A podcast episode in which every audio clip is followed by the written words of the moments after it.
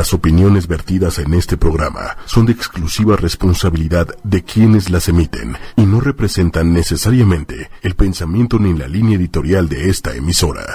Muy buenos días amigos de Fusión en Movimiento, bienvenidos, bienvenidos, ya son las 11 de la mañana y unos minutitos.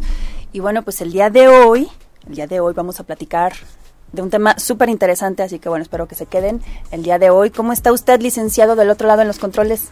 De este lado muy bien, licenciada, y también de cualquier lado muy bien. Eso es bueno, esa, esa actitud para empezar es bueno. Así que bueno, quédense en ocho y media porque va a estar muy bien el día de hoy. Vamos a tratar de abrir nuestro pensamiento, abrir nuestra cabecita hermosa, ¿verdad? Que a veces nos hace dar muchos tumbos. Así que bueno, pues vamos a empezar con nuestro tema del día de hoy es lunes y como saben los lunes pues tratamos de llenarnos de muchísimas herramientas, de muchísimos conocimientos que nos puedan ayudar a aplicar eh, en la vida cotidiana, ¿no?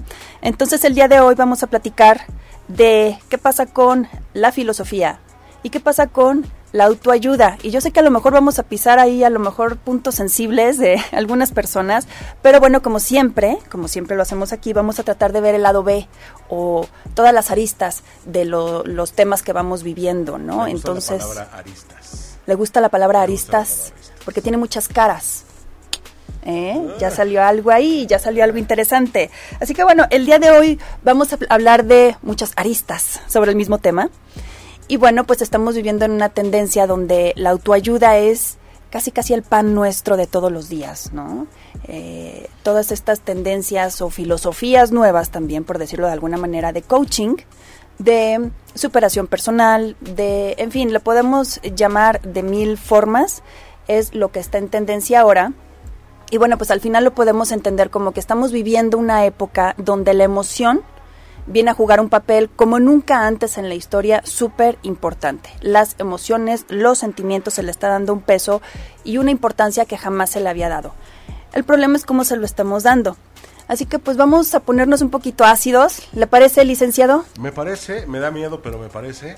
Sí. Pero de entrada le tengo una pregunta. Échale. Que ya con el tema me surgió y tiene que ver también mucho con esta parte de las terapias que están muy en boga, ¿no?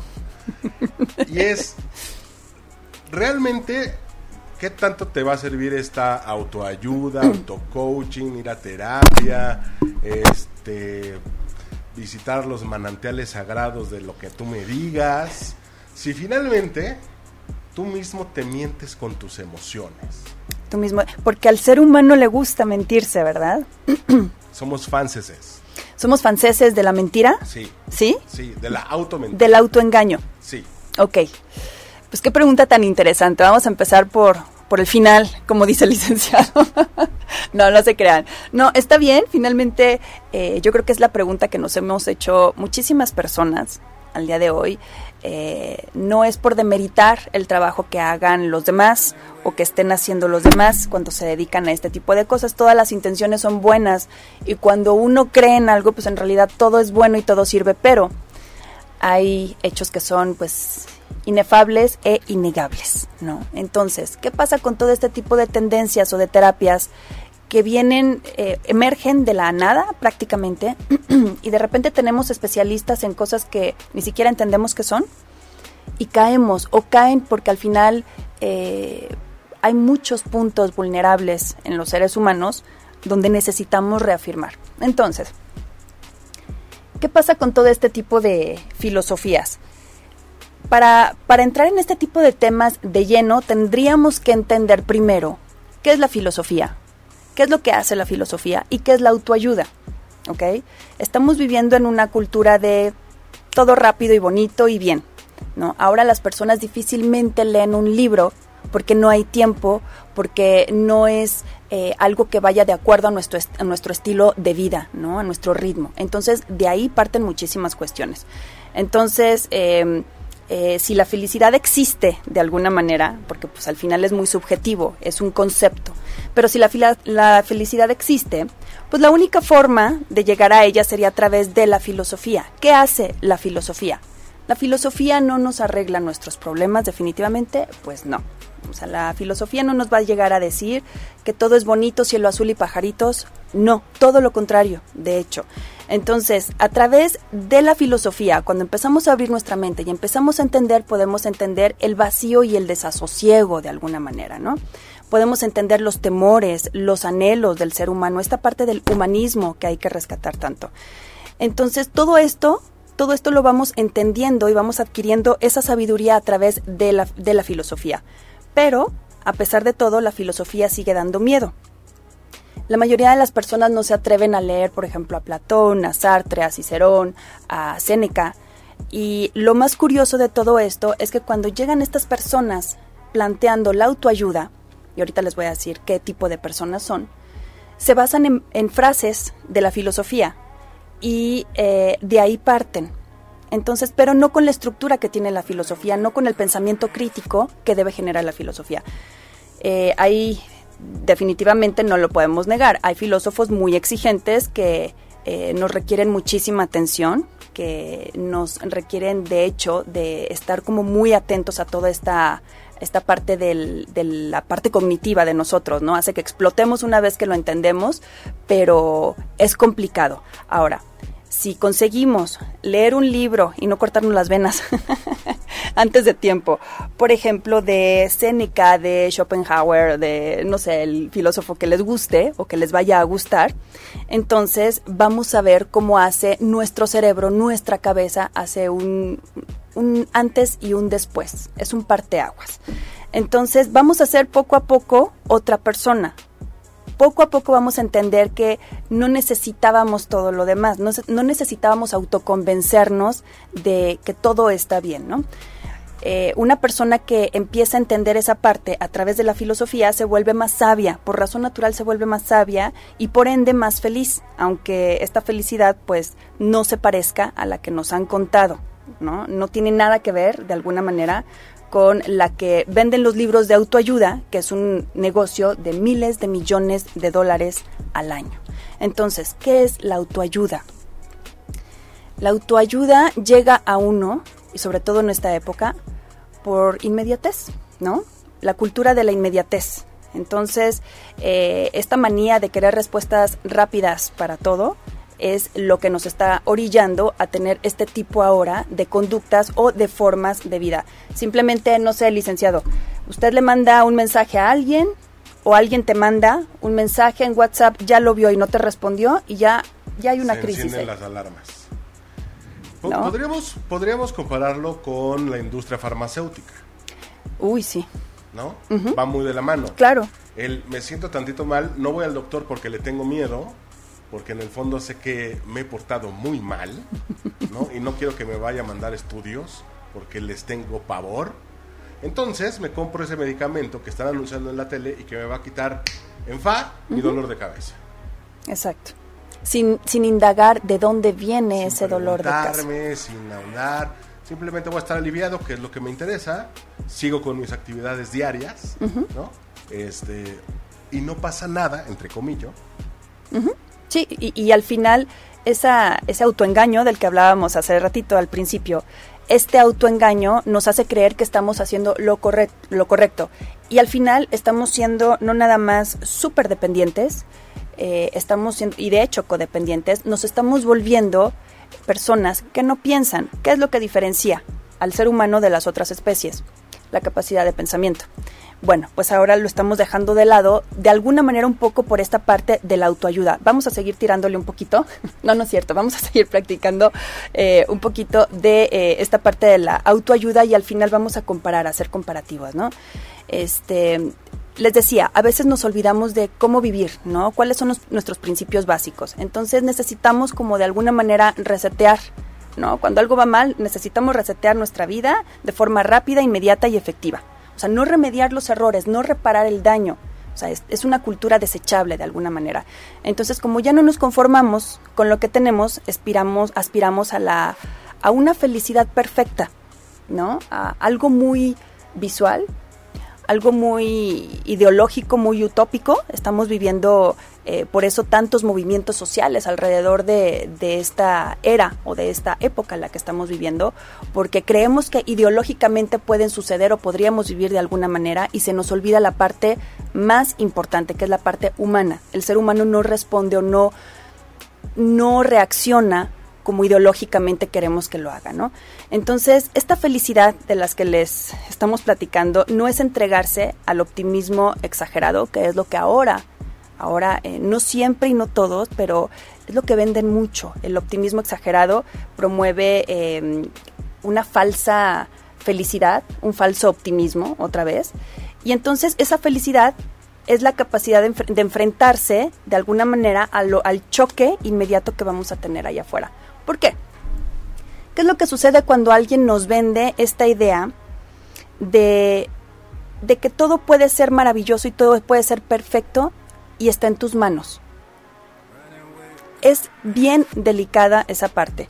Y a lo mejor no lo, no lo vamos a ver luego, luego, pero lo vamos a ver más adelante en unos añitos. Pero, perdón, pero es que aparte es, justamente lo que te prometen, lo vas a ver de inmediato, ¿no? O sea... La inmediatez, ajá rápido vas a ver resultados, este, casi casi en cuanto termines la primera página, ¿no? Sí. Ya vas a hacer otro.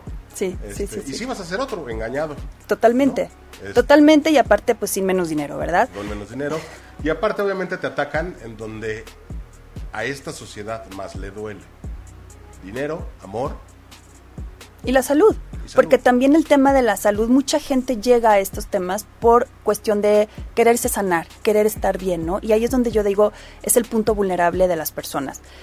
¿Cuál es la diferencia? La filosofía nos enseña a comprender de alguna manera eh, la grandeza de no ser nadie, ¿sabes?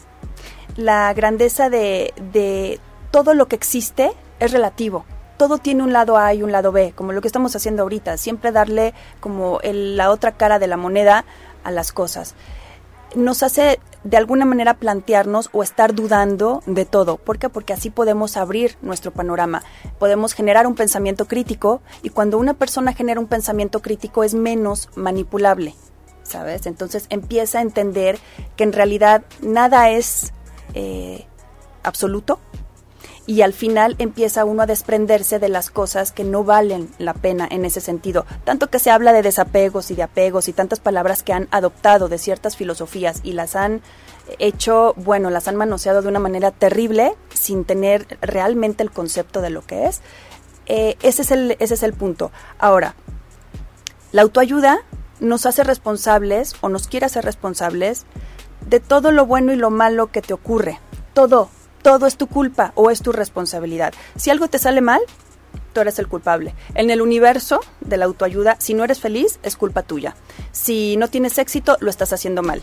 Entonces, estas personas, los gurús que redactan estos libros o, estas conferencias, estos, no sé cómo llamarle, eh, te enseñan que tienes que hacer exactamente para ser una persona de bien, ¿no? Entonces, ese es el esquema de la autoayuda es básico y en último término, de alguna manera, es frustrante.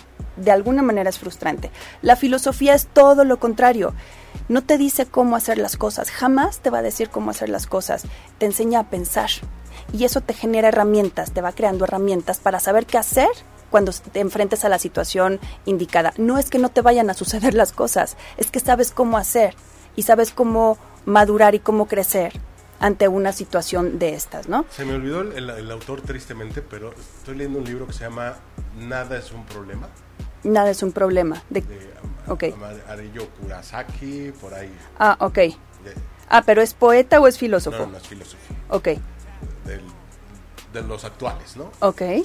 Y plantea justamente que en cualquier situación en donde ya no exista o no, sí, no puedas crear más preguntas, preocúpate. Exactamente. Cuando en realidad digas, porque entonces estás entrando como en una especie de zona de confort. Exacto. No, o sea, ya no puedo, ya no hay más preguntas, ya todo me quedó claro, no. Algo está mal. Cuando es que eh, tienes toda la razón, cuando uno ya deja de hacer preguntas es porque ya está dejando de pensar. Y eso es lo peligroso de todo esto. Cuando uno deja de pensar, ¿qué es lo, lo primero que sucede? ¿Qué es lo primero que sucede? Uno le empieza a ceder el poder a todo mundo, a todos los especialistas que tenemos ahora, ¿no? De alguna manera estamos llenos ahora de eh, miles de especialistas y eso es el problema. Entonces, el, el punto es que si nosotros entendemos que esta parte de la filosofía, la promesa de la filosofía no es arreglarnos nuestros problemas o nuestras cuestiones, no, eh, la promesa de la filosofía es ayudarnos a pensar. Ahora, eh, como les decía, es todo lo contrario de lo que hace la autoayuda. La autoayuda, por, por, por, otro lado, lo primero que vende es, de acuerdo a esta cultura de inmediatez que estamos viviendo, eh, vende ganchos. ¿Y cuáles son los principales ganchos? Los 10 pasos para ser feliz, los 10 pasos para ser millonario. Y bueno, todo tiene sus pasos y todo tiene un porqué. Y como si fuera una receta. Y a ver, para empezar, si resultara, si fuera efectivo, si pudiera ser efectivo de alguna manera, para eso, ¿qué tendríamos que ser nosotros? Tendríamos que ser todos iguales, como en serie. Si no, no habría manera de que pudiera funcionar. Cada, cada persona es tan diferente y tiene vidas tan diferentes que es imposible pensar que pueda haber una receta para el éxito o para el amor o para el dinero. Es totalmente infantil. De alguna manera son cuentos infantiles y desgraciadamente, de todas maneras, venden eh, son, como les decía hace un momento, son negocios multimillonarios al final que nos vienen a ubicar y a plantear en dónde estamos, cómo estamos pensando, cómo nos estamos desarrollando, ¿no? Entonces, eso es lo más triste de alguna manera, que no estamos considerando que este papel que están jugando las emociones eh, está cambiando las ideas en las que nos manejamos. Y está bien que una persona tenga eh, esta parte de la emoción muy despierta y que le esté dando todo el peso. ¿Cuál es la diferencia entre la autoayuda, en este sentido emocionalmente, y la filosofía? La filosofía nos enseña que hay que partir desde la moral y desde la ética. ¿Qué significa esto? Que cuando algo nos haga shock o algo nos cree conflicto, lo podamos ver o lo podamos expandir hacia los demás también. ¿Qué hace la autoayuda? Lo primero que hace es primero tú, tienes que estar bien tú. Y está bien, está bien, pero no es solo tú, no eres, no podemos actuar de forma tan individualista en este sentido, moralmente, porque entonces vamos dejando un mundo totalmente egoísta. Y esa es la gran diferencia, que el, pensamiento filosófico nos va a llevar inteligentemente eh, a pensar que lo que yo haga allá afuera, pues va a tener un daño y una repercusión que en algún momento me va a impactar a mí también. Y esta cultura de la autoayuda y del individualismo lo único que hace es volver a, tratarme como si yo fuera una niña, un niño, donde solamente mis emociones y el cómo me sienta es lo importante. Entonces ahí es donde estamos perdiendo de vista que nosotros para estar bien y estar completos necesitamos dar el 50% de alguna manera hacia afuera. Por otro lado, los aportes de las neurociencias, que, señalan lo difícil que es separar lo racional de lo emocional, digo, también sirve de alguna manera basarnos en esta parte, han contribuido a que los sentimientos cobren una nueva relevancia, ¿no? Que, eh, como les decía, se había dejado de sentir y ahorita lo estamos viendo en todos los terrenos eh, de la vida cotidiana, ¿no? Entre ellos el de la educación, eh, el que ya no podemos decir que si educamos de una manera completa y absolutamente racional o trabajamos de manera absolutamente racional, estamos faltando a la otra parte que es educar desde el sentimiento. Entonces sí, es rescatar de alguna manera la parte humana, la parte del humanismo, pero no tiene nada que ver con la inmediatez. Yo sé que es bien complicado para la mayoría de las personas que que vivimos a lo mejor en ciudades grandes o que con, no sé, ritmos muy acelerados, pedir que podamos tener este desacelere y este, este volver a pensar como antes, porque a lo mejor el ritmo de vida no nos deja, no nos permite. Pero si nos seguimos dejando llevar por esa parte, al final, de verdad, el choque contra la pared va a ser muy duro, muy duro porque nos vamos a encontrar con que esa inmadurez que teníamos o que no nos permitió ver más allá de nuestra nariz, eh, lo vamos a impactar de una forma muy desagradable. Entonces, em, el, el, hecho de tener, como les decía hace un momento, tantos problemas sociales también tiene que ver con esta parte de la falta de filosofía. ¿Por qué digo esta parte? Cuando estamos viendo todos los problemas sociales, y bueno, me voy a meter un poquito también con lo que está pasando aquí. ¿Puedo, licenciado? por favor. Este, estos movimientos socialistas que de pronto vienen y nos dicen que todo debería de ser justo y, e igual para, para todo mundo, ¿no? Y que utópicamente hablando así debería de ser, por supuesto que sí. Pero se nos olvida o se les olvida un factor totalmente importante que es el factor humano, el de la naturaleza humana, y para eso nos sirve la filosofía. ¿Qué es lo que sucede con esta parte? Que cuando uno idealiza cierta, cierto modo de vida y no sucede o no lo estamos viendo en la vida real, lo único que vamos a generar es frustración y también, por supuesto, problemas sociales llámese lo que estamos viviendo ahora, ¿verdad? No voy a dar nombres ni voy a estar. Ni vamos a hablar de béisbol, nada. No, ya, Lick, porfa. ni de cuestiones de salud, mm. ¿no? Olvídelo. Bueno, ok, entonces si nosotros podemos entender que este, esta parte de la falta de pensamiento crítico nos hace ser muy, muy fácilmente gobernables y no me refiero a que no seamos gobernados, al final todos necesitamos ser gobernados, necesitamos, se supone, alguien, ¿no? Gobiernense. Pero, sígale, sígale. Pero en este terreno es donde la filosofía nos viene a decir que una mente pensante, una mente crítica o juiciosa nos puede hacer la diferencia entre tomar o no una mejor decisión o la decisión más equivocada de tu vida. Y eso es por falta de un, de un pensamiento crítico. Entonces... perdón, pero aquí habría que hacer una pequeña pausa. Ok. Eh, para marcar, una cosa es entrar a filosofar, a pensar, a analizar, a preguntar, y otra es simplemente atacar. Totalmente. Que hoy en día en redes sociales, ¿no? Se da mucho y es muy fácil caer en un ataque cualquiera. Totalmente. Sin fundamentos, sin razón, simplemente por defender, ¿no? Eh, por estar en contra, ¿no? Defender a unos, estar en contra de otros, eh, o simplemente por seguir la borregada, pero en realidad no tenemos nada de fondo. Y, es justamente cuando el análisis no existe y nos aventamos. Eh, Como el borras. Tal cual. Eh, mira, decía Mark Twain, y si no es Mark Twain, por favor corríjanme y ahorita este también lo corrijo, pero según yo era Mark Twain que decía, es más fácil que una persona em, cambie de, decisión que, a que reconozca que se equivocó. Entonces, una persona es bien difícil que pueda reconocer que se equivocó porque va en juego eh, esta parte de la, credibilidad, ¿no? Entonces es bien complicado ahí. Eh, me voy a ir rapidísimo al chat porque dice Osvaldo, Osvaldo no sé qué Castillo. Hola Osvaldo, muchas gracias. Dice que es un muy mal lector y que algún libro que recomiende. Uy, sí, Osvaldo. Mira, puedes leer las cartas de Picuro, eh, puedes leer más Platón, menos Prozac, entre otras, entre otras muchas, pero puedes leer a Séneca también, que finalmente creo que es Séneca, todos necesitamos una dosis de Séneca ahora en estos días. Pero esta parte de la visión, la visión que nos da la filosofía es súper amplia y a lo mejor podemos eh, catalogarlo, podemos ver personas que han sido muy leídas y que han sido eh, muy instruidas por esa parte, los podemos ver de alguna manera hasta medio amargados o medio poco optimistas.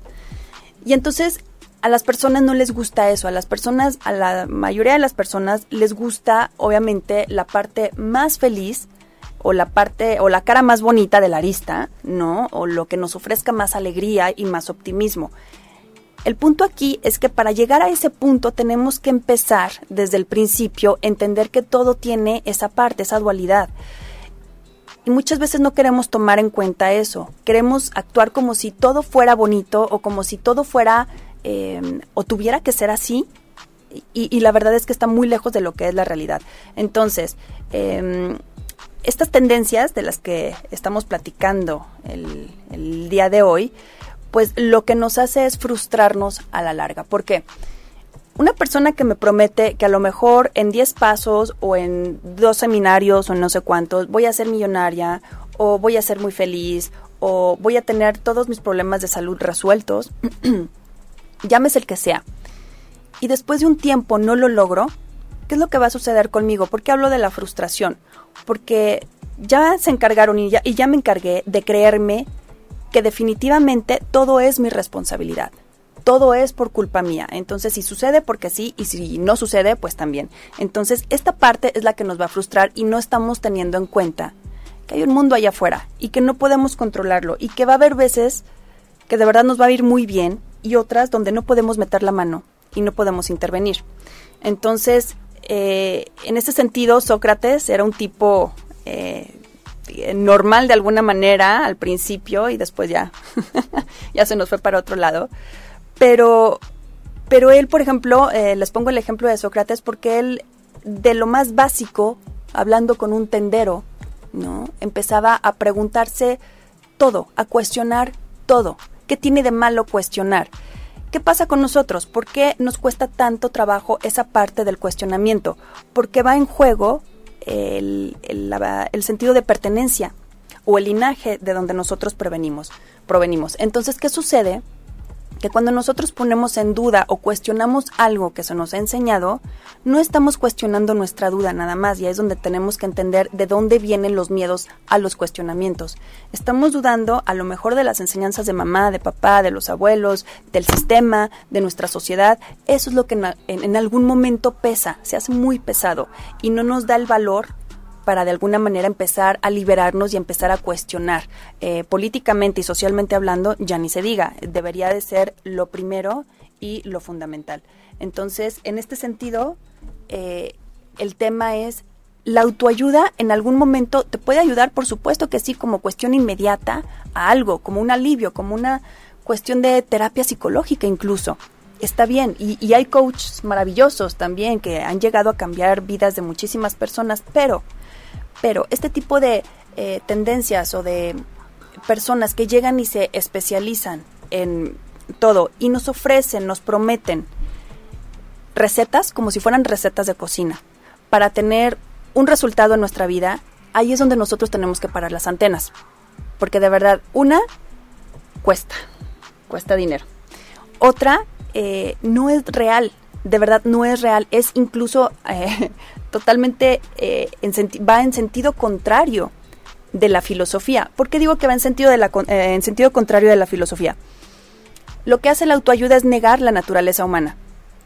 Negar que te vas a enojar, que puedes dudar, que puedes ser la persona más negativa en algún momento de tu vida y se vale y está bien y a lo mejor hasta es necesario porque eso te va a prevenir de ciertas situaciones. Entonces cuando tú, tú no tienes esa capacidad de pensamiento integral, sobre uno mismo, entonces es cuando le empezamos a ceder el poder allá afuera. Y entonces, ¿qué pasa? Que no conformes con, con tener estas figuras de autoridad o de poder en nuestra sociedad, llámese políticos, doctores, eh, en fin, eh, maestros, lo que sea. No conforme con eso, que son los básicos, entonces tenemos al de la terapia de no sé qué, al de la terapia de no sé cuánto, al, en fin, eh, terminamos con mil especialistas para una sola vida, que es la propia, tratando de arreglar un problema total y absolutamente egoísta, que es el mío.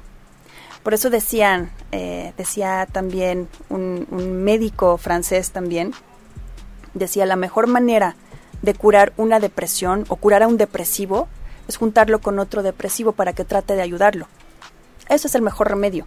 O sea, cuando uno trata de ayudar a otra persona, y ve que no está tan mal como el otro, de alguna manera empieza a sacar fuerzas o empieza a decirle a esa persona lo que le gustaría que le hubieran dicho a esa persona. Que no es lo mismo el, un clavo saca otro clavo, que es bien diferente.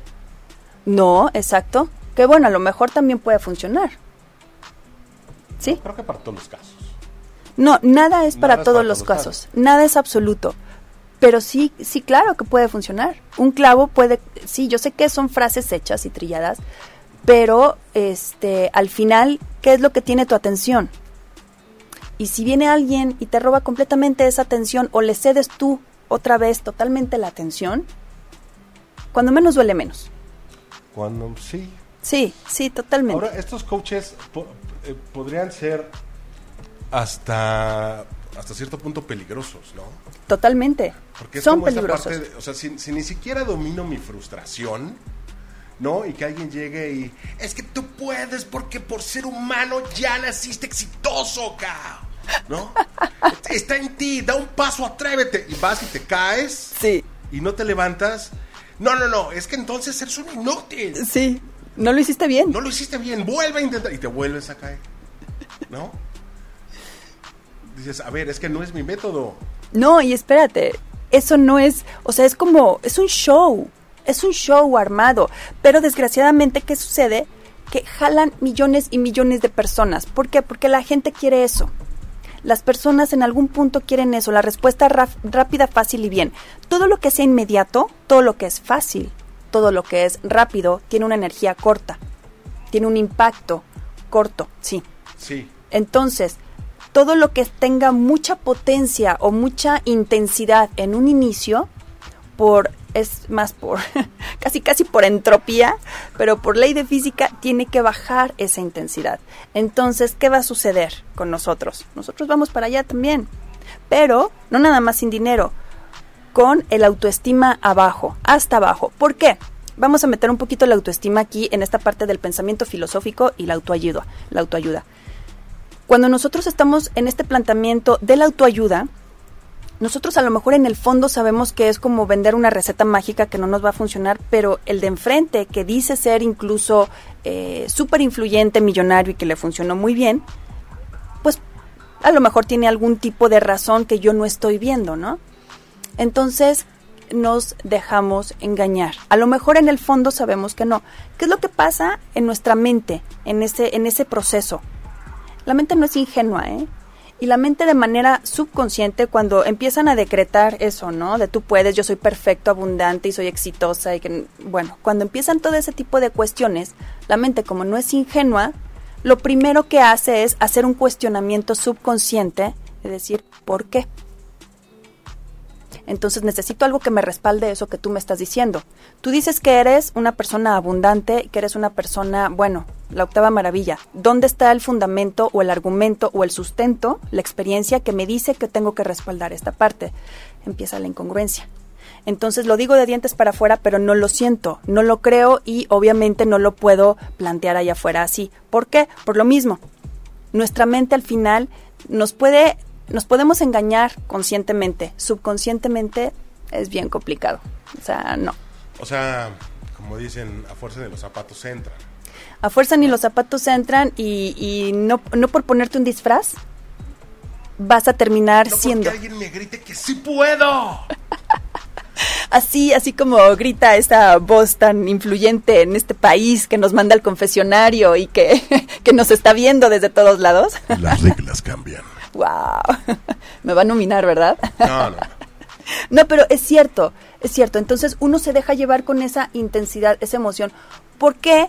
Porque, y, si no, fíjense, en estos em, eventos que hacen, lo que hacen es, como lo hace aquí el licenciado, gritar, ponerte música alta para que tú también empieces agitarte, a brincar. Es, comprar la adrenalina Claro, es empezar a, activarlos a todos y abrácense y ustedes pueden y díganse unas cosas a los otros. Entonces, de alguna manera la gente va como en rebaño y de repente se empieza a sentir bien y empieza a adoptar ciertas conductas o ciertas ideas de esta parte de la autoayuda que terminan por a lo mejor sí convencer convencerlos de que sí es posible el cambio de esa manera. Entonces, otro punto bien importante es... Que, perdón, pero eh, a lo mejor lo único que necesitabas es un empujoncito. Lo único, estabas ahí, ya, sí lo voy a hacer, necesito un cambio, este, voy a, voy a limpiar mi Facebook, ¿no? Lo voy a hacer. Pero no tienes el valor y llega alguien que te grita y ya por el hecho de estar aquí, tú puedes. Dices, Claro. Yo puedo. Claro. ¿No?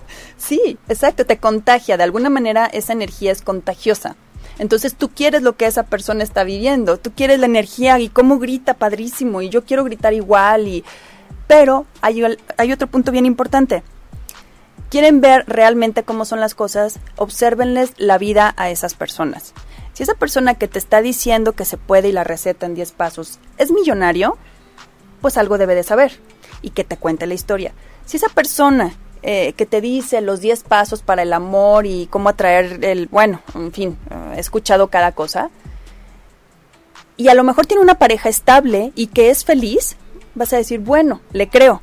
Pero si tienen todo lo opuesto, ¿no? O estas, por ejemplo, teachers de yoga que te recomiendan y hacen y dicen y bueno, hasta te vuelven vegano y demás, pero tienen una depresión y una ansiedad marca demonio, entonces algo está sucediendo mal. Cuando no es congruente el tipo de vida que están llevando con lo que con el producto que están vendiendo, obviamente ahí es una estafa. Perdón, pero es una estafa maestra. Entonces, este, yo pienso que eh, sí, sí, hay muchos coach, hay muchas estructuras que sí pueden servir, siempre y cuando uno tenga la base del pensamiento crítico, porque muchas veces hay personas que lo único que necesitan es como dices, ¿no? Es la falta de motivación. Y a lo mejor llega alguien y le grita padre, pero sabe cuáles son sus procesos o sus pasos a seguir y para lo único que le sirve es para eso, para moverse, para cambiarse de lugar. Y está bien, pero que no se dejen llevar, como si fuera una secta, casi casi. Me voy a ir al chat tantitito. Moni Luna Lima, hola Moni, saludos. Dice, buen día, un primo se metió algo así como curso en una página y donde dice que le va a cambiar la vida, se llama Ingeniero de lo Imposible. Dice que para ella suena a lavado de cerebro, pero su primo persuadió a varios de la familia para ir. Es costoso y te llevan psicológicamente hasta el piso para después subirte y hacerte pensar que puedes hacer lo que quieres, pero tienes que pasar pruebas. Mi primo lloró por lograrlo porque como va subiendo de nivel según las personas que ingreses. Uy, Moni, muchas gracias por darnos tu ejemplo, tu testimonio, te lo agradezco, gracias por la confianza. Y te digo algo, Moni, justo ayer estaba comentando de este tipo de cosas, de sectas, de que son tipo pirámide, y estas son de las que tienen que salir corriendo, de verdad.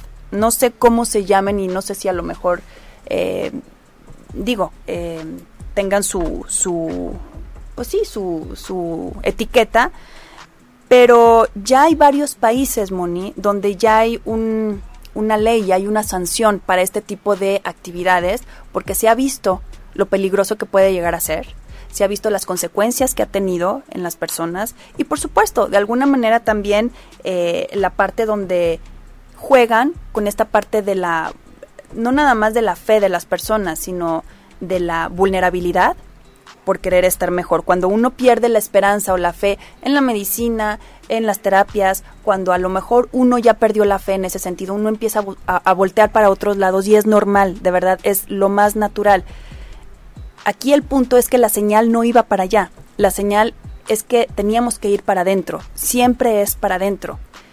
¿Cuál es la diferencia? Que no vamos a encontrar allá afuera algo que nos hace falta adentro. No hay, no hay manera, no es posible, ¿no? Entonces, creo que la parte de la filosofía que yo les platico, que les estoy platicando ahorita, eh, por ejemplo, ahorita de lo que me hablas tú, eh, Moni, eh, es esta parte de generar lo imposible, ya nos está diciendo mucho, ¿no? De, de cómo ir. Si tu primo a lo mejor se hubiera encargado de leer un poquito a Séneca, o como le decía ahorita a Osvaldo, las cartas de Picuro, a lo mejor su pensamiento o su, su forma de ver la vida, de ver las cosas y hasta la muerte, hubiera sido totalmente diferente, porque a eso, a eso nos lleva, ¿no?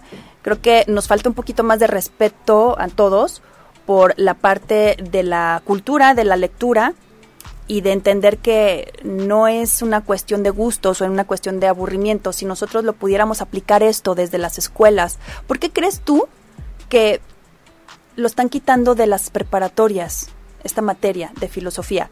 Porque al final, lo que hablábamos hace un ratito, si al final lo que queremos es tener una sociedad o una población fácilmente manipulable, pues no los hagas pensar tanto.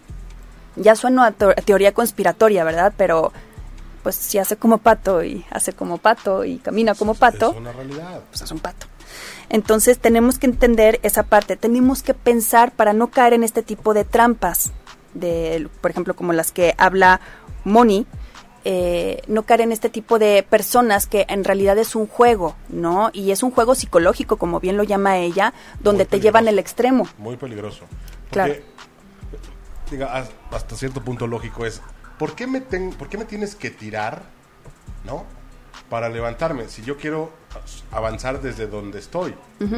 Ya toqué fondo en algún momento de mi vida, quizá, ¿no? ¿Por qué tengo que venir, me tienes que tirar, tengo que volver a tocar ese fondo para que me vuelvas a levantar, o sea, a repetir lo que ya hice?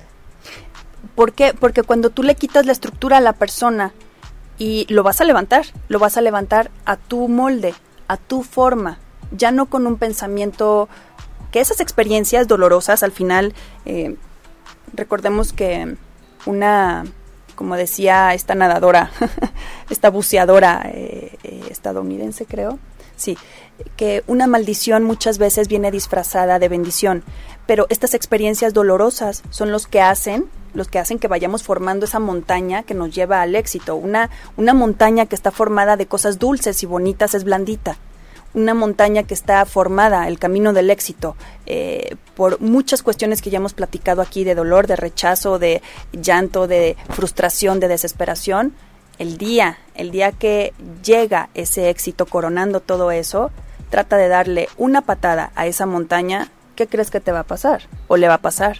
Te rompes tú la pierna, ¿no? En, en todo caso. Eh, dice también que buscó información del nombre y tenía muchos comentarios negativos de eso, que era una estafa. Totalmente, Moni. De hecho, al contrario, como te decía, puede ser hasta peligroso y cuando uno trata de salir de una situación, uno cree que para sanar uno tiene que tocar y tocar y tocar fondo y estar tocando la herida y todo lo contrario, si quieres que sane la herida, pues deja de tocarla en ese sentido, es hasta físicamente funciona. Y dice Rosa Mari Mora, dice que hasta la misma Louise Hay no sabemos qué vida tuvo y mucha gente la sigue. Así es, Rosa Mari Mora, eh, gracias. Tuvo una vida bien drástica, ¿no? Bien dramática, súper dramática y, y bueno, hay personas que son tan resilientes que pueden usar su experiencia para, para un servicio hacia los demás. Y ahí es donde nos sirve la comparación de decir, bueno, yo me estoy a lo mejor ahogando en un vaso con agua, eh, volteo a ver la vida de alguien más que es mucho más tormentosa, entonces le doy un valor o un peso eh, adecuado. Entonces no quiere decir que demerite yo mi experiencia, simplemente que sí se puede, ¿no? Y en este sentido la filosofía, ¿qué es lo que nos dice? ¿Qué es lo que nos dice siempre? ¿A dónde nos lleva? No eres nada, no eres nadie en ese sentido y de ahí partes. Entonces, si de ahí partes, empiezas a valorar y a observar todo como un todo. Entonces, no es una cultura individualista, no es una, un aprendizaje donde eh, lo que vayas a aprender sea para ti nada más, no.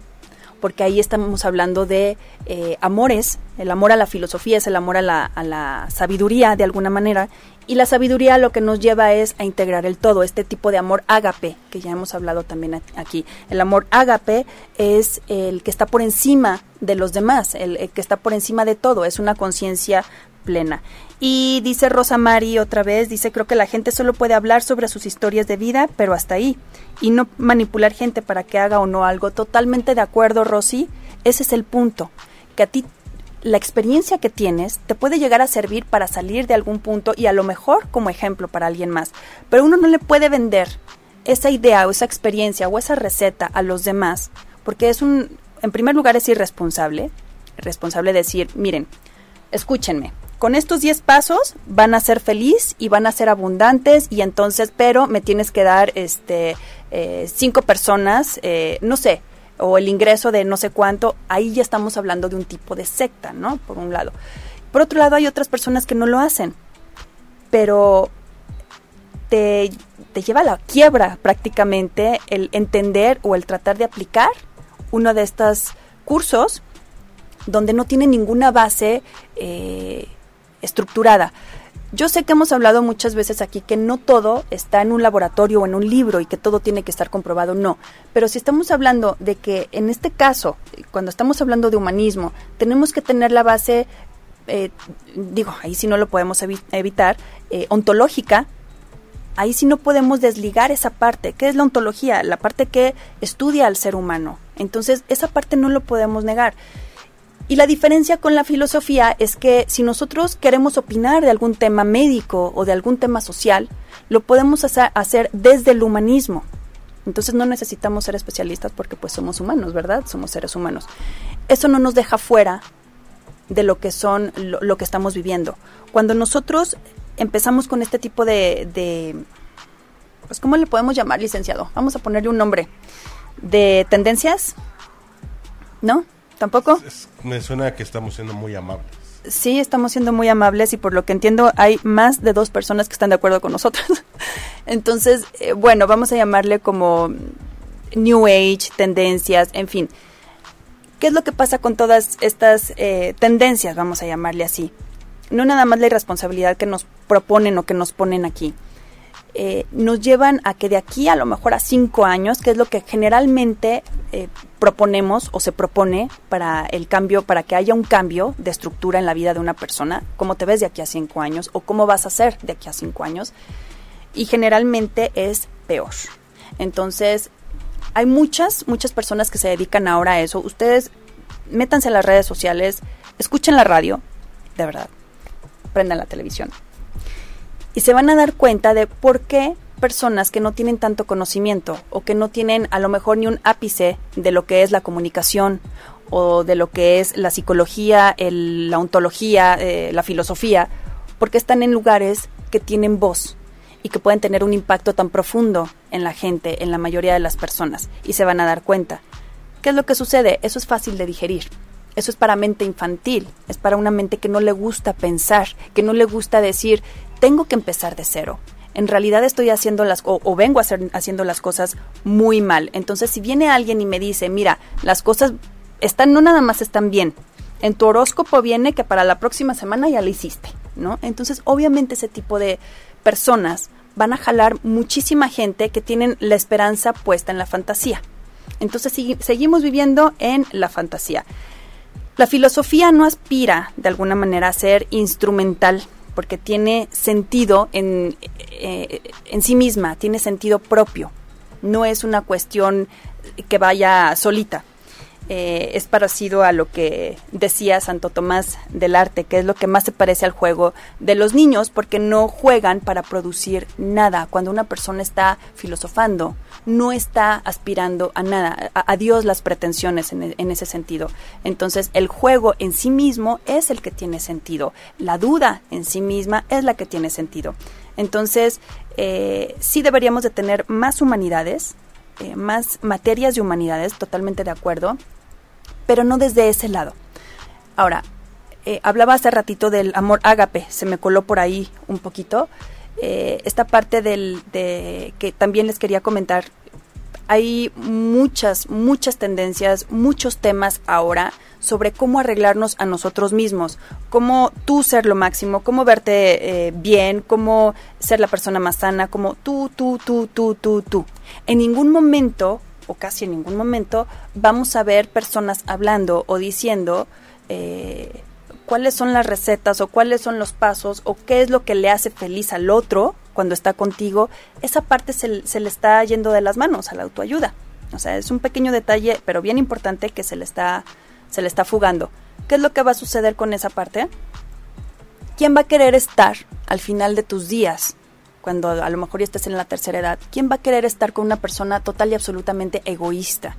Que no trabajó para los demás, que no estuvo desarrollando relaciones, ya no nada más en tu red social de apoyo, tu grupo familiar o en tu comunidad, no, en pareja, o sea, así de simple, en pareja. ¿Cuál es el punto, o sea, cuál es lo que ofreces tú a cambio en una relación? Aparte del egoísmo, no hay nada, ¿sabes? No hay un pensamiento eh, donde donde estemos los dos o donde estemos como familia en, en el mismo barco. No. ¿Por qué? Porque ahora la autoayuda nos dice que pues al final nosotros somos lo primero y hay que estar bien nosotros mismos, ¿no? Entonces no importa los demás y o oh, error más grave. Eso eso va en contra totalmente de la filosofía. Entonces, yo sé que para, para muchas personas va a decir, van a decir, bueno, ponle Platón o Sócrates a un niño y, no te van a entender nada. ¿Qué crees? No los niños sí lo van a entender. Entonces, eh, yo sé que ya a lo mejor nosotros ya tenemos una edad suficiente en la que sí podríamos entender o hacer el cambio, pero sí nos toca a las nuevas generaciones de alguna manera empezarles a pasar o a sembrar este tipo de semillitas porque de alguna manera es indispensable y e insisto, por eso lo quieren quitar de las escuelas esa materia que era tan importante, la filosofía, y que incluso antes decían, ¿qué quieres estudiar? Filosofía y letras. Dicen, no, bueno, pero ya en serio, ¿de qué vas a vivir? Obviamente de la filosofía no se vive. La filosofía no te deja, pero sí te enseña, sí te enseña de alguna manera a ser una persona productiva, a ser una persona con desapegos, a ser una persona que no necesite pedir permiso o estar avalando allá afuera a ver si estoy bien o estoy mal. Estoy siendo buena madre, estoy siendo buena esposa, estoy siendo un buen ser humano, voy a ir con alguien a que me lo diga. Uno está cediendo el poder de alguna manera constantemente. Hablabas de la medicina hace un ratito. Yo sé que también es un tema bien delicado de, tocar porque aquí igual hay, eh, hay muchas divisiones al respecto. Yo creo que eh, yo tampoco estoy peleada con la ciencia, creo que la ciencia nos la dieron, nos la regalaron para eso, para que la usemos y que podamos nosotros, eh, pues no nada más aliviarnos, sanarnos, descubrir, en fin, un montón de cosas. El problema es cómo la estamos usando o cómo nos están haciendo que la usemos, ¿no? Y es parte de la filosofía. Ponías un ejemplo, ¿no? De si yo sé cuáles son mis causas de ciertos dolores o ciertos malestares, en vez de ir a la causa y al origen, voy a que me quiten el síntoma. Así como eso, todo. Todo. Entonces hay que quitar síntomas cuando no quitamos la raíz y eso es bien fácil. ¿Cuál es la diferencia? Que la autoayuda nos promete cosas rapidísimas. La filosofía es un proceso lento de aprendizaje, de asimilación. Leo, asimilo y entonces proceso y entonces ya experimento. Entonces ese, ese proceso es el que muchas personas no están como dispuestas a pagar. Lo voy a comparar con algo que le va a doler a muchos. A ver. La nutrición. A ver, échale a la nutrición. ¿No? La parte fácil es cuando alguien te dice, no te preocupes, tú no tienes un problema. Aquí tengo las pastillas que en un mes, sin ejercicios, sin rebote y sin que hagas ningún tipo de esfuerzo, no tienes que cambiar nada, solo tomarte tu pastillita, ¿no? Te van a poner el cuerpo como tú lo has soñado. ¿Sí? ¿No? La realidad es que tendrías que ir con un especialista, con un nutriólogo que te enseñe a comer, que te enseñe todo este proceso, que tengas una rutina de ejercicio, que cambie toda tu metodología de lo que vienes haciendo mal. Y ese proceso, damas y caballeros, no se tarda un mes. ¿O no? No se tarda ni siquiera unos mesecitos. Puede tardar años. Porque es en lo que acostumbras a tu cuerpo de nuevo a programarlo, a comer bien, a saber qué es lo que estás comiendo, qué es lo que necesitas, porque tampoco es para todos. No. No es de, ah, esta dieta va para todos. No. Cada cuerpo es distinto. Cada eh, proceso interno de los cuerpos es diferente. Cada quien necesitará un mineral, proteína, etcétera, distinto. Entonces, ese es el mismo proceso de la filosofía. El mismo proceso, y te voy a decir algo bien interesante sobre la alimentación, porque ahorita es una cultura, es una cultura fitness la que estamos viviendo, y qué bueno que la gente se preocupe más por, por estar sano. Es parte de la cultura individualista que estamos viviendo al final del día. También para hacer fitness, hasta para tener una buena nutrición y un buen equilibrio, tendríamos que entender un poco de la filosofía y hasta de la cultura. Fíjate, ahí, eh, para las personas que nos gusta hacer yoga o practicarlo, nos vamos a topar con un montón de gente que le gusta la parte del ser vegano. Y entonces, a mí me doy mucha risa porque en algún momento yo me topé con alguien que, que pues finalmente estaba totalmente a favor del veganismo, y pues bueno, está bien, cada quien, ¿verdad? Yo soy carnívora y pues a mí no me hace daño y está bien, el día que me haga daño pues a lo mejor le bajo un poquito, ¿verdad? No, no lo quitaría, pero bueno. Entonces, me decían estas personas, es que realmente si quieres llegar al punto espiritual, tendrías que dejar la carne. Ah, le dije, mira, ¿y de dónde sacaste eso? ¿Dónde está tu argumento? O sea, ¿cuál es tu base para decir que el espíritu tiene que ver con lo que yo como, incluso, ¿no? Este y me sacó toda una letanía de lo que es la memoria celular del animal y, una serie de cuestiones que me hizo bolas, me hizo pelotas, no entendí nada. Y para mí no es práctico. O sea, para mí eso ni siquiera es real. Entonces, fue muy curioso porque yo le, le contesté, ¿tú sabes de qué murió Buda? ¿Usted sabe de qué murió Buda? No. Se le atoró un pedazo de carne. Buda. ¿Ok? Entonces ahí ya cambió por completo la conversación. ¿De qué murió Mahoma? Se le atoró, bueno, no se le atoró, se murió por comer carne en mal estado, ¿ok? No eran seres que estuvieran totalmente a favor de unas cuestiones totalmente tendenciosas y donde crean conceptos. Entonces, si uno lee de filosofía, pero filosofía bien, y uno tiene este tipo de argumentos con este tipo de personas, tengo un pensamiento crítico. Y al tener yo un pensamiento crítico puedo decir, sí, me interesa este tipo de, a lo mejor de eh, temas, y eso no quiere, o sea, no, no tiene nada que ver con lo que yo voy a comer. ¿Qué pasa con las personas que se enfrascan tanto en esta parte de la nutrición o de la alimentación? El día que no tengas un cuerpo y que ya no estés en este mundo, pues ¿de qué sirvió, no? Si no tuviste una conciencia y una trascendencia y una preparación real, pues entonces no le hallo mucho sentido. Claro que hay que cuidarse, a todo mundo nos, nos gusta estar sanos. Eh, creo que nadie, nuestro objetivo es terminar en una cama enfermos, ¿verdad? Pero vuelvo al equilibrio. Entonces, cuando uno empieza a entender que no nada más la parte del saber por saber o para contestarle a alguien, no, la parte del saber para que no nos dejemos manipular, el, el cuidar nuestra mente para no ser presa fácil allá afuera, es lo primordial en nosotros. Entonces, ese tipo de, aprendizaje eh, dual, de alguna manera, el, el, por la buena y por la mala, y viéndole todas las caras, es lo que tenemos que integrar integrarnos y de alguna manera empezar a entender que el hecho de que uno esté en un camino de desarrollo o de superación o de el que ustedes quieran llamarle, no quiere decir que tengamos que, comprar ningún concepto. Incluso uno puede hacerlo a su forma, a su manera, y eso no, nos puede catalogar como espiritual, como eh, menos consciente, en fin. Lo único que nos va a unir como seres humanos, y aquí vuelvo a la filosofía, no es el amor ni la sabiduría, no son las creencias, por supuesto, es la ética. La ética es lo único que nos puede unir en ese sentido. ¿Y qué es lo que, cuál es el sentido, cuál es el estudio de la ética y de la moral de alguna manera también, pero bueno, más de la ética? Pues la filosofía. Entonces, ahí es donde creo que podemos entender un poquito más el concepto de lo que es la filosofía. La filosofía nos va a hacer eh, ir de esquina a esquina, a lo mejor verle el lado más oscuro y luego verle el lado más luminoso y de ahí nosotros sacar nuestras propias conclusiones. ¿Qué va a pasar con nosotros, con nuestra mente que ya cambió también? Nuestra autoestima para arriba.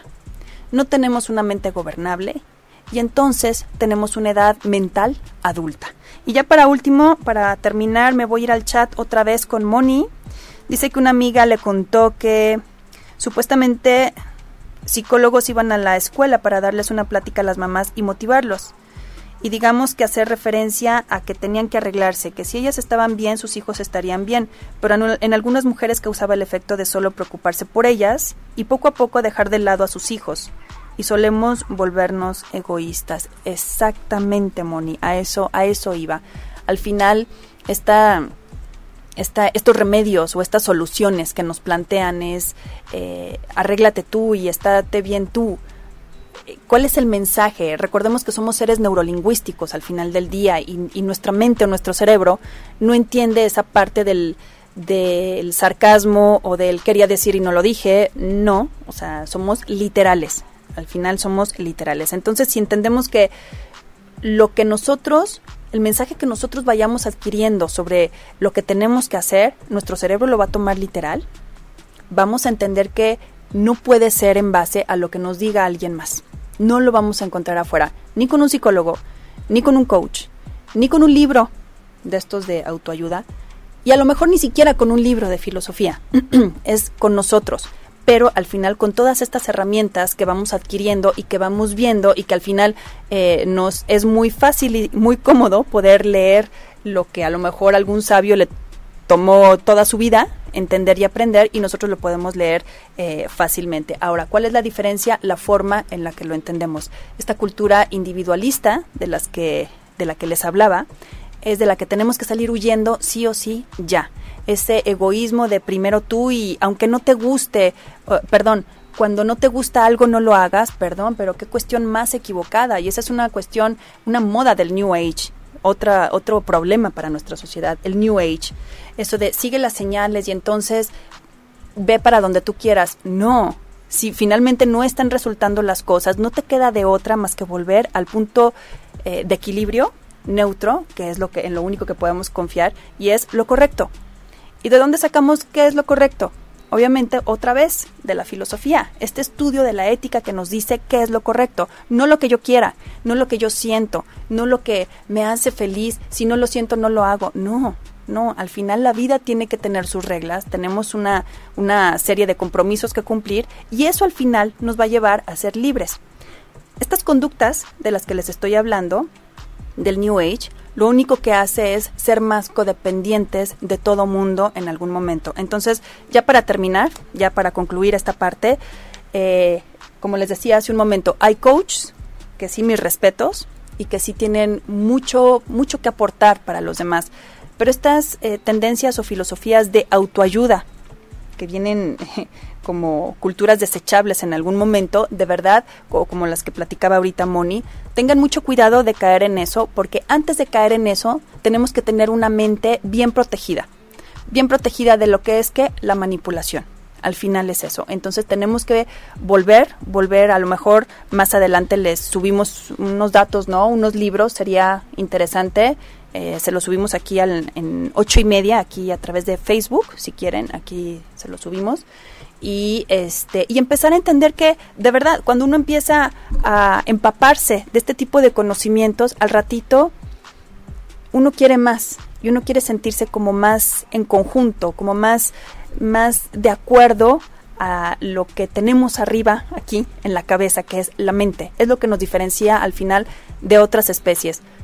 Nuestro pensamiento humano y crítico. Entonces si no tenemos ese pensamiento humano crítico pues qué es lo que nos va a diferenciar después, ¿no? Entonces, ese es el sentido que tenemos que rescatar de alguna manera. Filosofía versus autoayuda, ¿quién gana?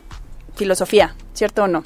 Súper cierto. Ok, pues bueno, pues al final, este, pues se nos acabó el tiempo otra vez.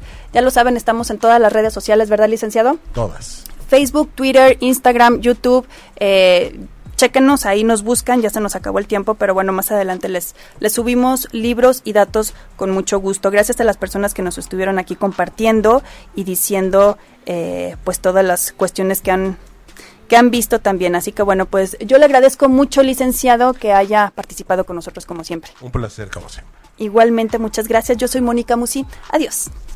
Si te perdiste de algo o quieres volver a escuchar todo el programa, está disponible con su blog en ochoymedia.com. Y encuentra todos nuestros podcasts de todos nuestros programas en iTunes y Tuning Radio. Todos los programas de ochoymedia.com en la palma de tu mano.